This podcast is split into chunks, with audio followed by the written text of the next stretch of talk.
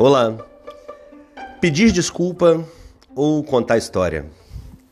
Será que essas duas coisas têm a ver uma com a outra?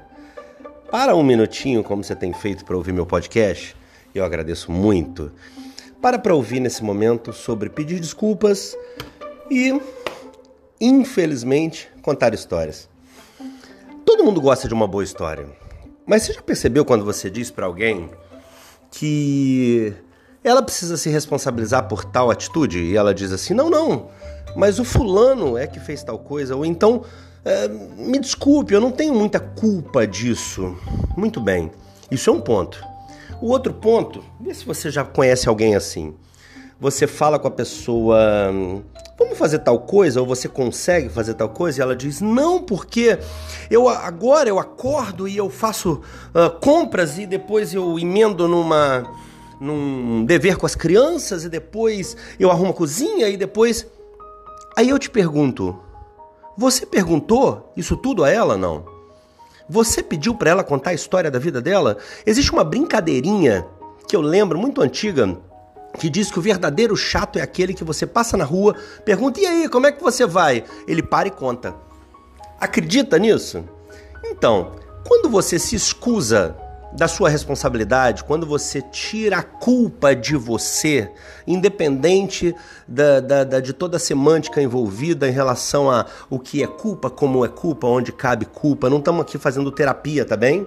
Estamos falando de forma clara e objetiva. Quando você tira a culpa de você, você joga para alguém. Porque se alguma coisa não se realizou, alguma coisa não se efetivou, alguém deixou de fazer ou fez mal feito. Se não foi você, foi outrem. E aí, transferir a culpa não é legal. Mas e contar história? Hoje a gente está gravitando pelos dois assuntos.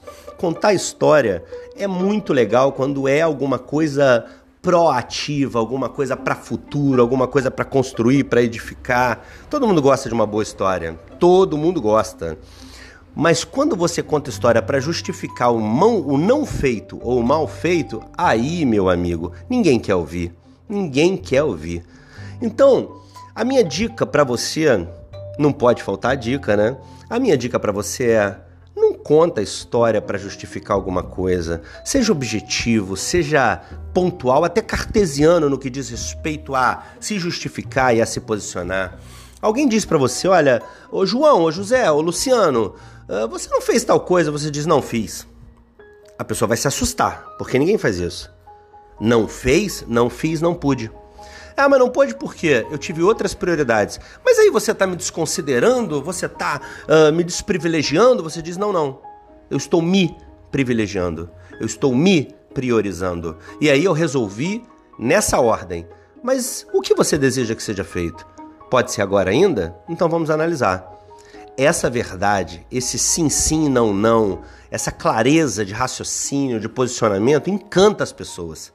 Pode parecer intolerância e grosseria no primeiro momento, mas num segundo momento não não tenha nenhuma dúvida, eu te afirmo, as pessoas vão olhar para você como alguém reto, como alguém correto, como alguém que se posiciona efetivamente, tá bem? E voltando lá, em não dar culpa a outro. Já falei várias vezes em outros podcasts.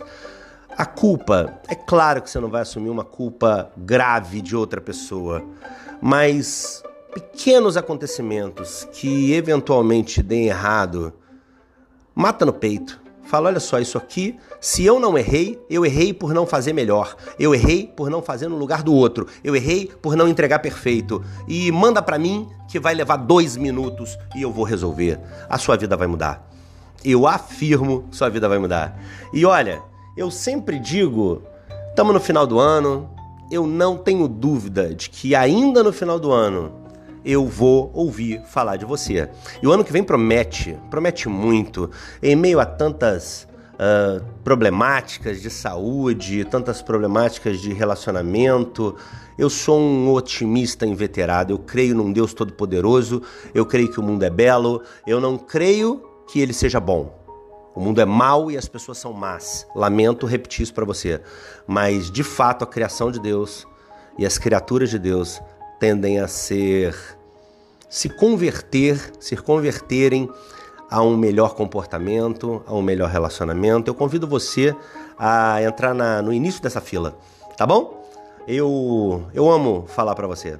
Eu amo gravar esse podcast. É uma alegria na minha vida.